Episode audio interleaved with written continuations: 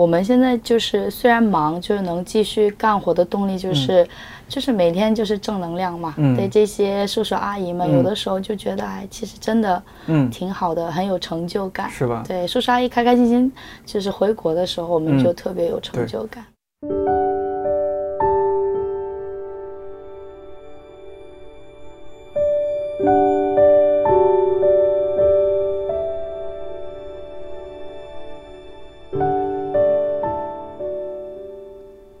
一百个职业告白，我是颠颠。你现在听到的是我们这档新节目第一季的第一期。我有一位朋友艾玛，就是刚刚这个说话声音有点疲惫和沙哑的姑娘。她从事的职业算是导游。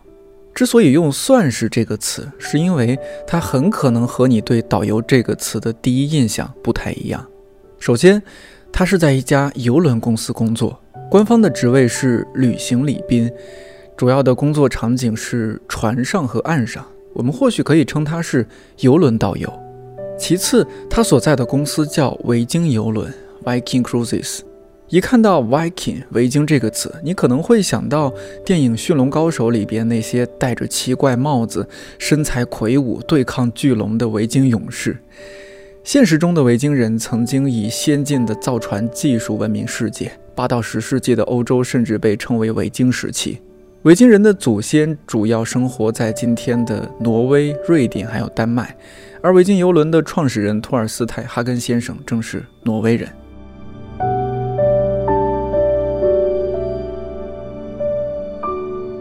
话说回来，维京现在有多达七十多艘游轮，而艾玛正是在维京游轮的欧洲航线上工作。我在北京日复一日的社畜生活中苟且，看着他有事儿没事儿在德国、法国、荷兰、瑞士、意大利、捷克拍照打卡喂鸽子。毫无疑问，他是我朋友圈中想拉黑的人第一名。开个玩笑，艾玛和我同岁，也是九零年的，她的经历有那么一点点传奇。本科在长春师大学旅游管理，因为种种原因。学了两年，他就退学了。退学之后，他自己申请去了澳洲读书，重新开始读本科。这次他学的是酒店管理。毕业之后，到深圳的一家五星级酒店，刚上了两年班，他的内心又开始躁动，想要去国外工作。正好当时维京游轮在中国招人，去莱茵河和多瑙河的内河航线工作。艾玛觉得，哎，这不错，可以去欧洲不少国家和城市玩。他就蹦蹦跳跳的去参加应聘，顺利入职。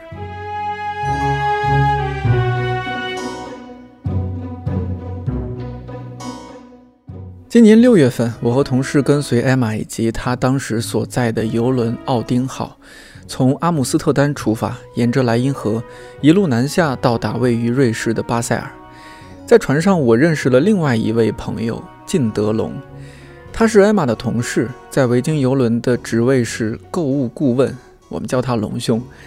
维京给所有做他和艾玛这两个职位的人起了一个很 Q 的名字，叫“小红人”。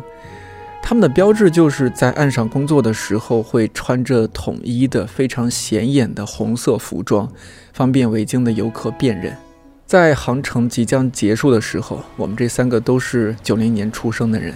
在慢慢悠悠行驶的游轮上，聊了聊他们从事的这个职业。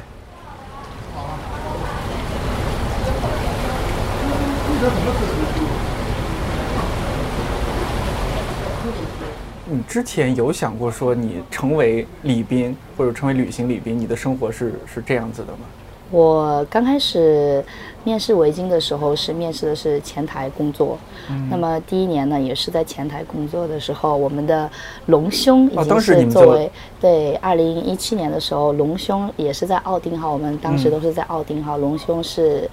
旅行礼宾，嗯。然后带着客人出去。当时我的印象当中是，因为我不知道旅行礼宾有多辛苦，就觉得哎带客人出去玩啊，一起玩，然后看到龙在一起兄带客人吃心生羡慕对，你你们俩是谁先谁先上船的？他先，龙我们一兄先上。起吧，同批吧，就是你说那一年还是总哦体？就总体入职我早一点入职维16京对对啊，入职他是维京的话，你要更早一些。元老级别的，我们是在奥丁认识的，哦，因为维京这几天听你们讲嘛，就维京进入中国市场是一六年，对，是吧，？所以刚进入中国市场，然后隆兄就这个顺势而为啊。顺势，而为之。然后当时就觉得呃挺羡慕的，因为嗯我在前台的话，只能就是说客人回到了船上以后有一些工作，那么大多的时间呢就会在船上，没有太多的机会出去，除非是休息时间会嗯出去玩一玩。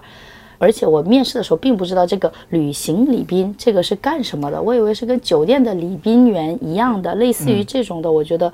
就不太了解，就没有去面。然后后边发现是这样的工作职责的时候，我就申请了，跟我们的、呃有一位大卫老师申请我们的领导申请说能不能给我个机会面试，然后呢就面成功了嘛。然哦，你就可以转岗，相当于内部有这样的机制，对对对内部蛮好的啊。对我们内部如果就是想要调动岗位的话，可以申请的，啊，需但也需要面试，也是面试。需要面试，正常的跟其他人一起面试，但是有可能会在船上某一个时间有机会的话，会有我们的人力资源部的人过来给你一个机会就，嗯当然，我记得一七年结束之后，面试的还挺多的，想转岗，嗯，嗯，但是转过来的并不多。旅行里边这个工作确实大家看着都很好啊，比较光鲜的对是吧？对对对出去出去玩儿，对，所以就是当时我们真的面了好多，就是在后边跟着学习的时候，我就发现哇，其实他们还蛮累的。对，从早上到晚上，然后回来还要主持节目啊，然后还要值班，对，做一些 paperwork，不同的工作，对嗯。不同的工作，而且他们讲东西都觉得好厉害，每个人都好有文化，我就觉得妈呀，我要回去好好看书了，就这种对。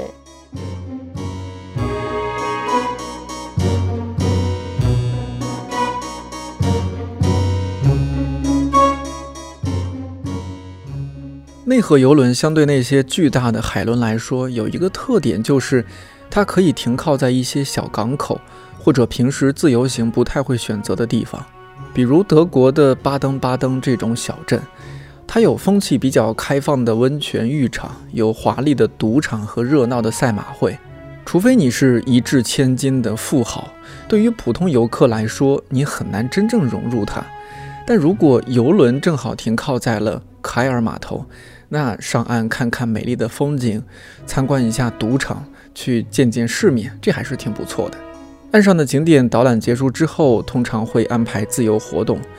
游轮导游在这个时候也不会闲着，他们会分布在当地主要的商场里、药妆店里，或者为数不多的几个免费卫生间附近，随时准备为自家的游客提供服务。在叔叔阿姨们去商场买买买，或者找一家当地的餐厅、酒吧消耗时间的时候，我特别喜欢在小镇上慢慢溜达，收集属于那个地方的声音。Digga, die klingelte Othello. Show, Film nach Film nach nur für Perso. Yeah, Ketten um mein Hals wie bei Django. Berlin, UK, straight up.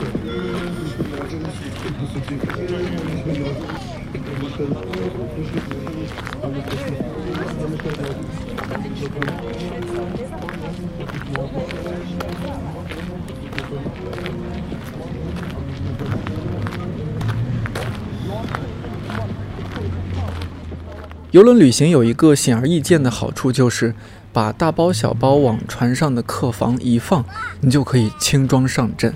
跟着游轮慢慢悠悠地逛不同国家的不同城市，免去了自由行时候那种三天两头就得匆匆忙忙收拾行李、找酒店的麻烦。根据途牛对外发布的《中国在线游轮旅游消费分析报告（二零一八）》，国内的游轮出游消费群体集中在上海、北京、深圳。广州和成都等几个经济相对发达的城市，人群是以中老年为主，他们大多数已经退休或者即将退休，时间充裕，又有一定的经济基础，可以避开节假日高峰期。这个时候各项费用也会比较便宜，出行的性价比其实是很高的。其次是集中在暑期和国庆带孩子出行的亲子游，随后是蜜月游和闺蜜游。年龄在三十到五十九岁的游客占比达到百分之四十八点五，六十岁及以上的游客占比达到百分之二十七点五。这个数据和我们这趟游轮上的比例也基本一致。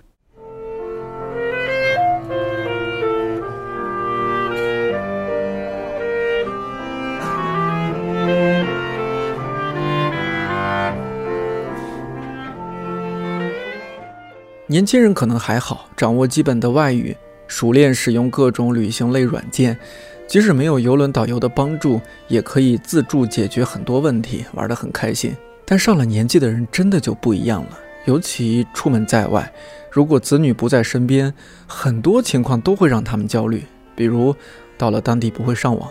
想去什么地方不知道怎么去，买东西语言不通，突然生病不知道怎么在当地就医等等。不同的邮轮公司都会有自己的服务特色，专门针对中国游客的小红人算是维京的特色。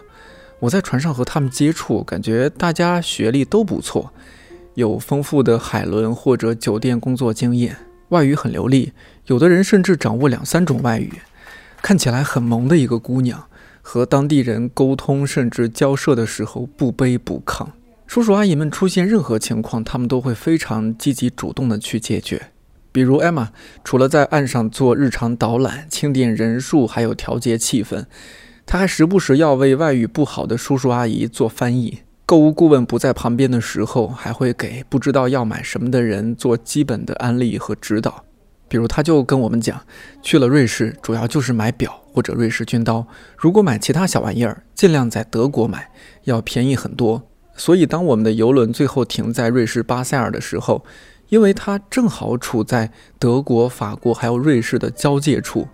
我就步行去了德国的一家超市，买了一堆零食，被同行的看理想同事一阵嘲笑。当工作了一天的艾玛回到船上，有时还需要换身衣服再去表演节目或者主持节目，因为这样的活动一方面可以让游客领略当地的文化，另一方面也让互相不熟悉的大家很快就熟悉起来。我去围观了一场艾玛主持的法国相送表演，明明累了一天了，现场的她依然表现得元气满满。And I am the lady singer, and my name is Cecile. 好的，各位贵宾，欢迎来到观景廊哈。那么我们的 Cecil 呢说，非常荣幸可以来到维京游轮为大家演唱今晚的相送之夜。那么他的同伴呢是手风琴师 Michelle，然后这位呢就是我们今天的歌唱家 Cecil。巴黎有一条世界上最美丽的街道，叫做香榭丽舍大道。那接下来呢，Cecil 为大家带来这首歌《香榭丽舍》。But before, repeat after me. 好，那么大家可以跟着他一起唱啊，一起读。Oh. Au Champs-Élysées. Super. Je me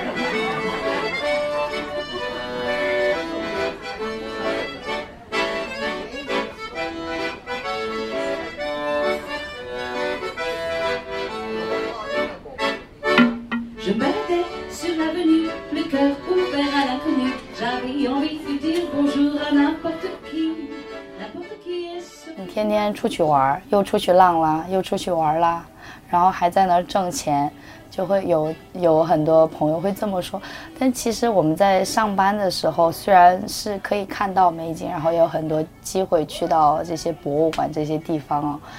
但是我们上班的时候状态不一样啊，我们不是说是来玩的，我们是来就是照顾贵宾的嘛，所以我们的精神全都会在贵宾身上，并不是说会看这些左右的风景，对，完全是不一样的一个状态。所以说我基本上打卡都是在我休息的时候，休息的时候出去玩才会拍照，然后打卡。嗯，那出去就是，比如说像你现在就是因为这一天又发高烧，然后又嗓子又不舒服，对是吧？这是一种情况，就小红人也是人嘛，对吧？呀 你们也会生病嘛？那还有一些什么情况情况，或者说就是在你这个职业方面让你很沮丧、很挫败，其实是很多人看不到的。嗯，去年我们是历史以来的这个多瑙河、莱茵河的大干旱，哦，对，然后水位就年不遇，对，其实真的就是他们年不遇。对很多很多导游就说从来没有过这么低的水位。So nach wie jetzt könnte man mit dem Schiff normalerweise nicht der IV herfahren. 嗯，就是不下雨，就，不下雨，然后呢，水位特别的低，然后我们在吕德斯海姆这个区域我们就过不去了，那么呢，就会有另外一个姐妹船，就是对开的这个姐妹船，我们在一个地方，然后贵宾需要坐大巴，然后就是到另外一个船上，就是换个地方，然后再他们再开回去。中间这一段就开不了了。当时就是我们小红人也要一起换过去，就是船上其他的员工都不用换，就是小红人，因为我们会出去的时候跟着我们的贵宾，他们已经习惯了我们，然后我们就一起对开，然后换过去。那很多的贵宾都是很理解我们的工作，然后他们也知道不是我们的问题，但是呢。像有的贵宾会觉得可以考虑到更多的东西，因为每个人的想法都不一样嘛。没错没错。然后所有的这些东西压力呢，就会就是那种都会在我们的身上。前一年的时候也没有过这种情况下，我们第一次就是遇到这种的低水位。然后我们每一天的行程也不是按常规的行程来，就是有临时的。更换，然后不知道下一秒会发生什么事情，就每天就是心已经就是已经是提心吊胆的那种情况下，然后还有一些就是要看好贵宾们，然后要安抚安抚好他们的情绪。对，当时我们就压力特别的大，特别有印象的是什么？就我们要换船了嘛，然后我们跟我就是现在的这个我们的项目经理，呃，郑威就是我们叫马迷，然后我们当时突然。我们的项目经理突然跟我们说，我们客人要换船，但是你们要跟他们一起过去，那就说明我们的项目经理会在船上，我们要换一个老大了，然后就哗啦啦的就开始，所有的人开始哭。就是你那天就是行程要正常继续的。对对对，没错。你你礼宾员旅行礼宾你是要跟着客人出去的。嗯，那你跟着客人出去了，那你自己你你从安排上来说，你也不可能。我们同事回来这边，没错，你要跟着客人一起到那个船上去，那你这样就要换掉了。客人的压力是第二天哭的，前一天哭是真的，就是一想到要分开了，跟船上所有的客房部、餐厅部，还有我们的厨师，全都就是特别好。开船的时候我们要一起准备备船嘛，哦，所以特别好，所有的人都可以叫出来名字。你突然换到一个新的环境以后，每个船都有不一样的风格。插班生。对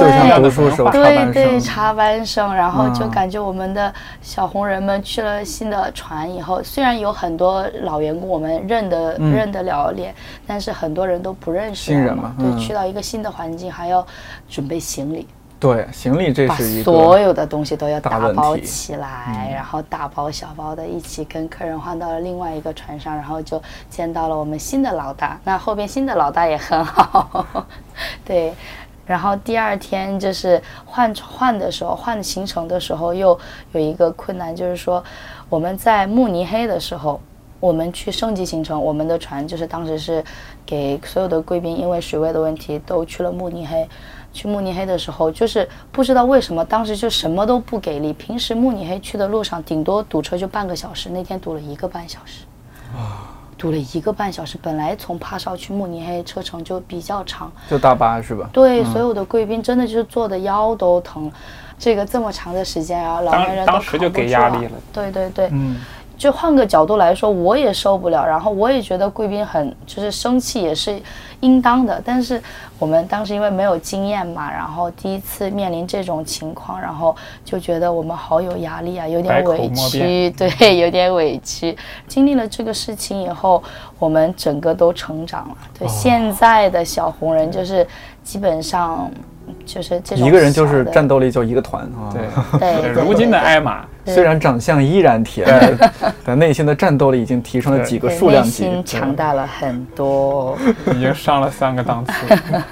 对，去年，但是现在回想起来还蛮有意思的，因为那个我们是全景游才出现的这个情况，全景游是十五天的，从莱茵河经过运河，然后去到多瑙河的这种十五天，半个月在一起，真的就是家人，所以。当时走的时候也是，就是比起其他的贵宾来说更有感情了。然后走的时候，他们也是说：“哎呀，你们小红人真不容易啊！啊，一路也走过来了，我们现在也挺满意的。”然后说之前的那些事情就不要想了，都忘记吧。对，而且还很多客人那个时候都又回来了，今年。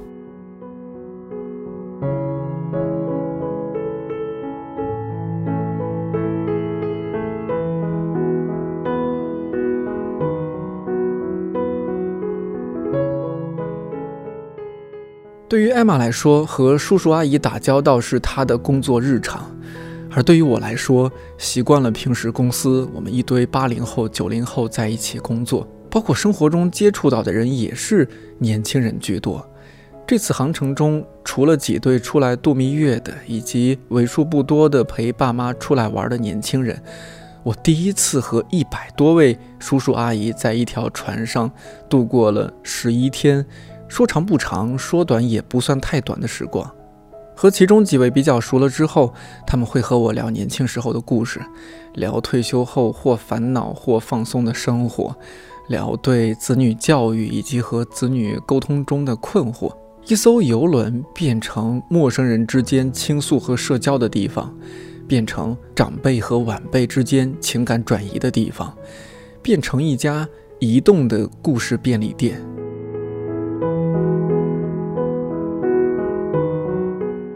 印象特别深。有一天晚上，我和一位上海的叔叔聊到很晚。他说他看到我们这些为了自己喜欢做的事儿出来到处跑的年轻人，就会为儿子结婚生子太早感到痛心。可实际上，他儿子是大学毕业之后，等到三十出头结婚，其实也还好啊。但他觉得，因为成为丈夫和父亲，儿子过早的成为一名真正意义上的中年人，失去了太多人生的乐趣和可能性。聊到最后，他拍拍我的肩膀说：“小伙子，好好干，记得千万别着急结婚。”我不知道你们怎么样，就是我我上船这八天就恍如隔世。因为首先你和国内有六七个小时的时差，嗯，然后呢，就是我们又长期在这样一个移动的 空间上面，就觉得好像和这个世界的连通不是那么紧密了，好像被世界遗忘掉了。是的比。如说，有些人可能就发发朋友圈找一下存在感，或者怎么样。每次我发朋友圈的时候，大家都是睡觉的时候。嗯，那就这种，比如说，那会不会造成你和朋友你们的一些沟通上的一些困难，你们的感情上的一些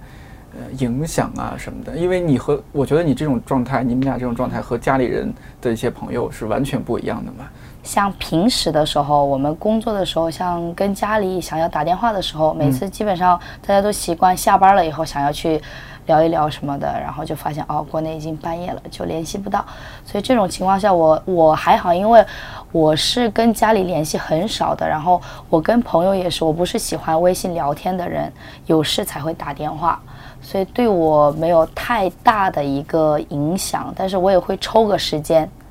然后 off 的时候早上给我家里打个电话，然后报个平安，这样。嗯，老兄呢？你怎么和家里联系？山东人这个很注重、很有家庭观念的，嗯，尤其您这也非单身人士，对，其实我我说实话，跟家里联系真的不频繁，因为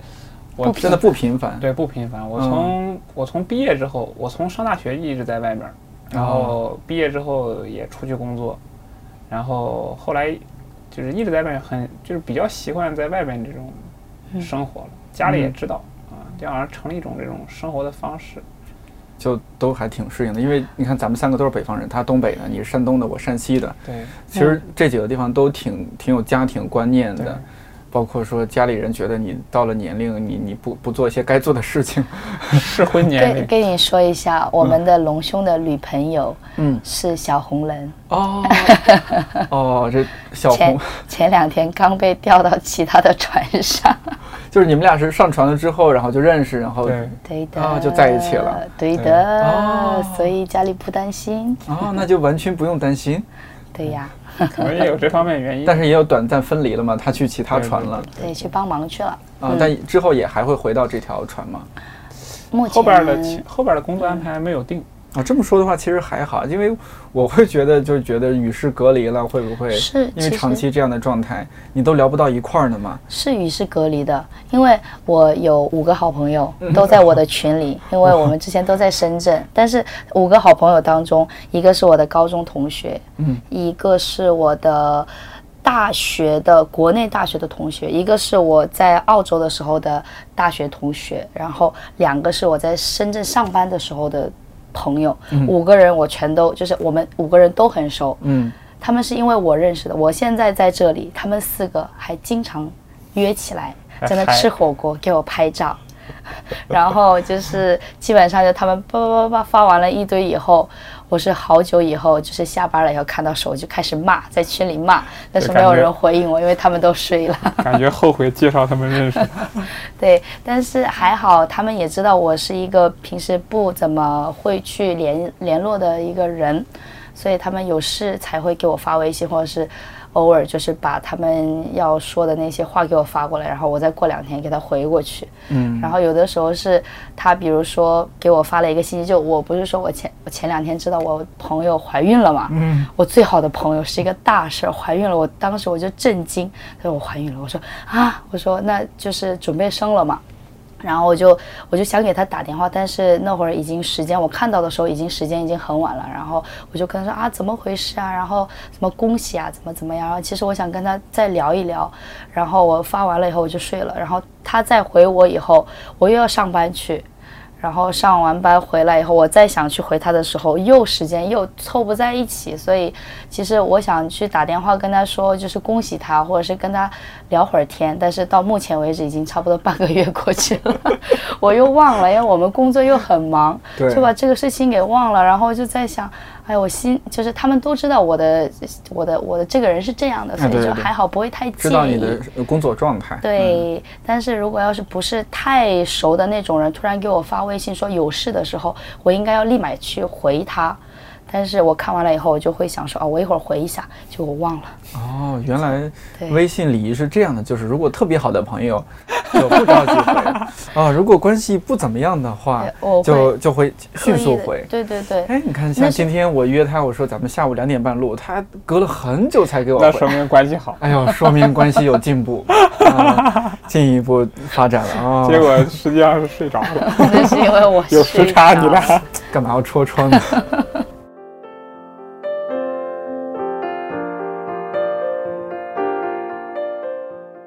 艾玛的工作模式和我不太一样，和维京签合同基本是按传期来签的，一签差不多就是十个月，传期结束，合同到期，他可以回家休息至少两个月。在我看来，这多少是有点吃青春饭的感觉，很难想象一个有了家庭、有了孩子的人选择这样的工作。不过艾玛也和我说了，这样的人有极少。比如说你们一个航程结束回家那段时间，你们就相当于，也不能说失业啊，听起来好惨，待业青年了吗？就算是吧。待业状态。哎，但是但是是什么？我们走之前，我们都会有这个 monthly talk，或者是那种 end of season talk，就是会跟领导有谈话，哦然后会跟你有简单的了解，说你明年还想不想回来，然后双向选择对今年的工作状态怎么样？他会其实提前会告诉你，我们明年还会合作。或者是有可能说你今年的表现真的很差劲的话，有可能就是直接会跟你说，有可能明年我们不会再合作了，就不会互相不会耽误，提前说好。然后等到第二年的时候，我们要做办签证的时候，就会有一个合同下来，然后再签个合同，这样，对，提前双向的，就是明白了。哦，那两位也是久经考验啊，久经组织考验。是的呀我们我们的一六个年到现在，你是一七年到现在呀，嗯，对，游轮上的这些所有的规矩都是非常的严格的。嗯，对比起岸上的对嗯岸上的工作来说，尤其是游轮，因为作为这种海员嘛，我们我们不是海员，但是河源，对，就是游，就是在游轮、海轮上的那些同事。我之前问我们的同事，就是之前在海轮上工作的哈，他们的呃这种那叫什么 SOP 啊，那叫 standard，那个就是标准。对标准非常的严格。嗯对，像比如说我们在在岸上的时候，我们工作的时候不能用个人手机，我们有我们的工作手机。对，然后你刚刚说我们的餐厅的员工每一个都就是就非常的精神，是因为我们有 grooming standard，就是说我们的外表形象是一定要有一个标准。对，一定就是一定要干干净净、整洁的。没错，就这样的感觉。对对对，很很严格。然后、嗯像我头发也是，因为我虽然是自然卷儿，然后又烫了，但是每天都别起来不然的话我每天跟狮子一样，哗扎起来。对，就不可以有这种对。嗯然后还比如说我们在船上的时候，即使是我们在休息的时候，我们也不可以就是喝酒，不可以喝很多。就顶多就一瓶啤酒或者是一杯葡萄酒，你要是超过了这个量，如果要是有酒精测试的话，也可以就是有理由说要求你，嗯，对对对对违反了规定，对，违是的，反规定我们的嗯我们的这种在船上的生活是就非常严格的，就有很很高的标准在那儿。。对对但你。长期之后习惯了之后，其实就觉得就应该是这样子的。对，是的，我们已经习惯了。但是刚开始入职的时候在想啊，这不行啊那也不行，会嗯会有一个疑问。但是其实习惯了以后，觉得还挺舒服的。对，其实这样做反而是对的啊。对对对对那有没有想过将来哈？因为 中年人了，我们还很年轻，这位贵宾年就 有没有想过说，万一哈将来就嗯就是不从事这个行业了？因为嗯如果你们是什么十个月一千啊什么，万一将来有一些自己的变化，有些计划，有没有想过将来会做什么样的职业呢？我觉得，如果我以后要是改行的话，嗯还是会在服务行业里边儿，然后呢，还是会去做关于旅游的这个方面。那么，有可能我需要，因为我毕竟是个女孩子嘛，有可能我以后回国，然后。安定下来，如果结婚了以后，就会想要去旅行社呀，或者是这种办公室做关于旅游的产品设计的这些方面的工作吧。啊，因为你去过地方很多，对我去过的地方很，我这也也不能说比起我们的贵宾，哇，全世界去过的都很多。我只是说欧洲这边就比较熟了嘛，嗯嗯。这些路线熟悉了，所以说可以就是再去研究一下，让中国客人就是舒服的。就像我们类似于我们现在这个航线，就是、就是真的就是专门为中国贵宾量身定制的这种航线嘛，那有可能会有就是更多其他的，看看有没有其他特别的一些可以为我们的中国贵宾定制的这种设计的嗯嗯。嗯嗯。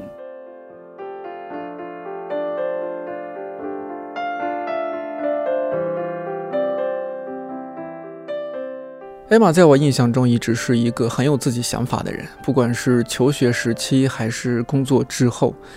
每一份职业只要认真用心去做，都会带给人成长。在认真工作之外，如果还能常有对手头工作的反思，这样的人不管做什么都不会差吧。因为这几天在船上，我觉得维京的它整个的文化、公司嗯气氛真的是很好的，应该也带给你们很多很多的一些收获呀、成长啊。艾玛，你觉得就在维京工作这三年多了吧？三第三年了，今反正反正第三年嘛，你觉得你的收获和成长有有有哪些？很多，哦，很多，就是对，真的很多，因为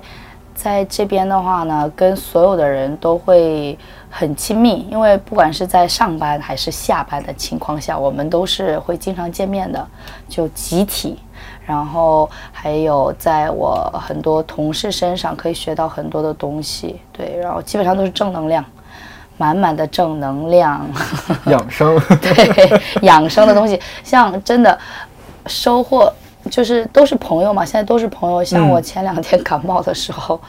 就像龙兄给我把他的艾灸送过来，然后另外周东瑶给我把他的那个什么他的那个维 C 的那种东西，反正就他们都知道，嗯就我泡腾片什什么到就是把所有的能给的药啊什么的都给我，我就觉得这种氛围都特别好。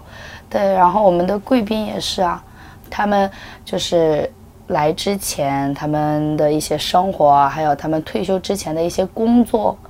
都很特别。就是我之前有一位贵宾是，呃，一个大城市的重点初中的校长。哦，我就听着就哇塞！但是那个叔叔如果不说的话，就完全看不出来，就是很低调啊对，很安静。但是呢，他就是有一天跟我聊天的时候跟我说：“哎呀，小吴啊，你这些这些东西做得很好。然后呢，就是作为长辈给你一些意见呀，然后以后你也会可以这样这样，什么情况下你就可以怎么怎么样，就跟我会讲很多东西。然后我觉得学到了很多东西。你们这一点真的很赚，就是因为船上的这些叔叔阿姨比较多，而且因为你们中高端客户，他们的眼界、阅历，然后你他们对你们信任之后，会和你们讲，就不自觉的，也不能说是好为人师，因为人家的年龄和资历在那儿嘛，就会和你讲很多东西。其实对于呃李斌来说，或者说就员工来说，是很好的成长哎。真的，他们会就是说，他们的经验告诉我们，然后可以让我们学到很多的东西，然后少走一些弯路啊什么的，是吧？这些很重要的，其实是的，是的。还有对我来说的话，真的就是关于欧洲的历史，嗯，对还有这些就是所有的知识。因为我真的，我之前虽然我是文科生，但是我的这些历史啊这些东西，我真的没有很好，因为我真的之前对这些没有兴趣，没有太太太大的兴趣。但是我做了这份工作以后，我就会让我自己学习这些东西。如果我要是不做这份工作的话，我也不会知道这么多东西。然后看什么的，现在就是能就是看得到很多东西，之前不知道的时候，你就看就看了就过去了，记不住。但是现在，比如说我知道某一个人或者是某一个历史的话，我看东西的时候，就是完全是一个不一样的角度会去看，我就觉得我真的收获很多。就连起来了嘛，把这些对对对，可以东西都连起来，嗯然后在就这个工作能让我在整个欧洲看到很多不一样的文化呀，对，这最大的收获吧。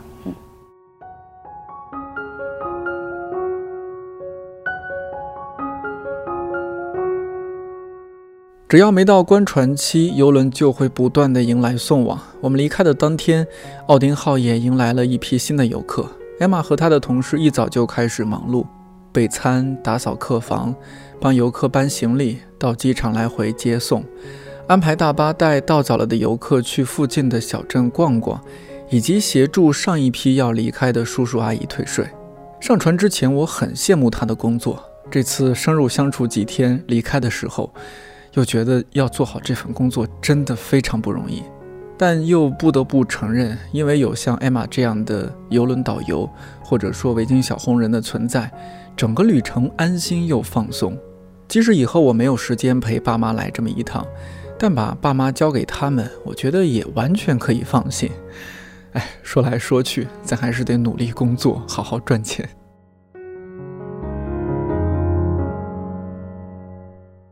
如果你对艾玛从事的职业或者游轮旅行感兴趣，可以关注微信服务号“维京游轮”，或者登录他们的官网，里边会有更加详细的介绍。如果觉得光听音频不过瘾，也可以在看理想 APP“ 一百个职业告白”这档新栏目里看到我们这期节目的相关视频。这次我们运气很好，虽然是欧洲的雨季，但托看理想晴天娃娃叶子同学的福，一路都是大太阳，所以拍摄到的画面还不错，可以感受一下莱茵河沿岸的风景。感谢你把这期节目听到现在，因为担心有些新朋友还不了解，我就再啰嗦几句。我们这档新节目会按季播出，第一季十二集，首集的上线时间是七月八号，播出期间每周一更新。每期会采访一种相对不那么大众，但很有趣或者说还算新兴的职业。不定期会搭配独立叙事的视频，算是一个新的尝试。一百个职业告白，我是颠颠，祝你自由宽阔。我们下期再见。Hello，我是 Emma，现在是欧洲时间六月二十四号晚上十点钟，我在意大利的佛罗伦萨。呃，因为我现在在休假当中，哈哈哈哈，在一个广场，因为今天晚上会有一个烟花表演，这边有很多当地人，所以我周围呢有可能会稍微的吵闹，我还是选了一个比较安静的地方，但是这边有几个小朋友在唱歌，呃，有可能听到我的声音呢。跟之前不一样哈，因为呢，刚好前几天在录节目的时候我感冒了，然后整个人的这个嗓子呢哑住了，然后人也不在状态哈。当时，呃，真的就是让大家听到那么难受的声音，实在抱歉哈。那现在这才是真正的我，真正的我的声音。嗯，其实想想还挺感慨的，因为从来没有想过我会这样。就有这样的机会在欧洲边工作边玩吧，也希望大家呢也可以有时间的时候出去走走、晒晒心、放松一下。这样的话呢，会有更好的状态去工作哈。我这边的话就跟大家说拜拜了，希望我们可以在欧洲相遇，有机会的话可以来坐一下维京游轮哦，嘿嘿，拜拜。